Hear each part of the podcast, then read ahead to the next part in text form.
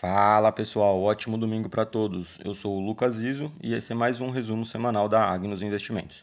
No cenário doméstico, as ações da Petrobras reagiram a incertezas quanto ao comando da Petrobras. No início da semana, Adriano Pires desistiu de ocupar o cargo de presidente da companhia e Rodolfo Landim também desistiu da presidência do conselho. Na quinta-feira, o Ministério de Minas e Energia indicou José Mauro Ferreira Coelho como novo CEO da companhia e Márcio Andrade Weber como presidente do conselho. Ferreira Coelho é presidente do Conselho de Administração da Pré-Sal Petróleo e ocupou o cargo de secretário de Petróleo, Gás Natural e Biocombustíveis do Ministério de Minas e Energia até outubro do ano passado. Se confirmado, Ferreira Coelho será o terceiro presidente da companhia na gestão de Jair Bolsonaro. Os destaques dos papéis ficaram com Minerva Foods, que teve uma alta de 10%, e Melius, que teve uma queda representativa de 19,36%.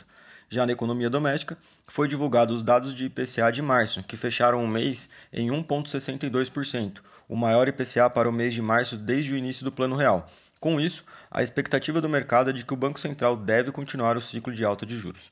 Ainda sobre o tema, o presidente Jair Bolsonaro anunciou que o governo federal irá antecipar para 16 de abril o fim da bandeira de escassez hídrica nas contas de energia elétrica, que foi criada em 2021 durante a crise de falta de chuvas que acometiu o país. Nos Estados Unidos, a semana foi marcada pela divulgação da ata da última reunião de política monetária do Federal Reserve. O documento indicou que muitos membros da instituição tinham preferência pelo aumento da taxa de juros de referência em 0,50 é, pontos percentuais em março, onde optaram por uma alta de 0,25 pontos percentuais. Além disso, o Banco Central indicou que o plano, a partir de maio, irá começar a reduzir seu balanço patrimonial do Fed. Falando sobre a guerra, novas sanções foram impostas à Rússia contra dois dos maiores bancos da Rússia, além de sanções às filhas do presidente Vladimir Putin. A União Europeia discute embargo de petróleo à Rússia e até a proibição da importação de gás e carvão russo, apesar de fortes divergências sobre o tema. Já em commodities, o petróleo encerra a semana com uma queda de 2%, sendo cotado a 102 dólares o barril. Isso após um anúncio da liberação de 60 milhões de barris adicionais além dos 180 milhões previamente anunciado pelos Estados Unidos pelos membros da Agência Internacional de Energia. Já o dólar fecha a semana com uma, fecha a semana com uma alta de 1,22% em relação ao real, sendo cotado a 4,70 dólares.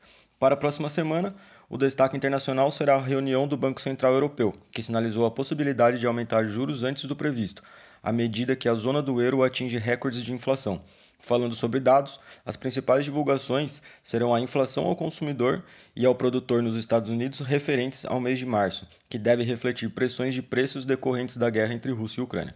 Já no Brasil, o destaque é, entre dados econômicos será a atividade econômica referente a fevereiro, com o volume de serviços e vendas no varejo.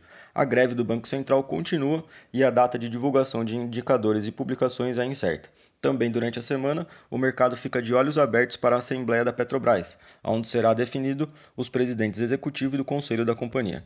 Este foi mais um resumo semanal da Agnos Investimento. Tenha um ótimo domingo e bons negócios na semana que inicia. Um grande abraço, tchau, tchau.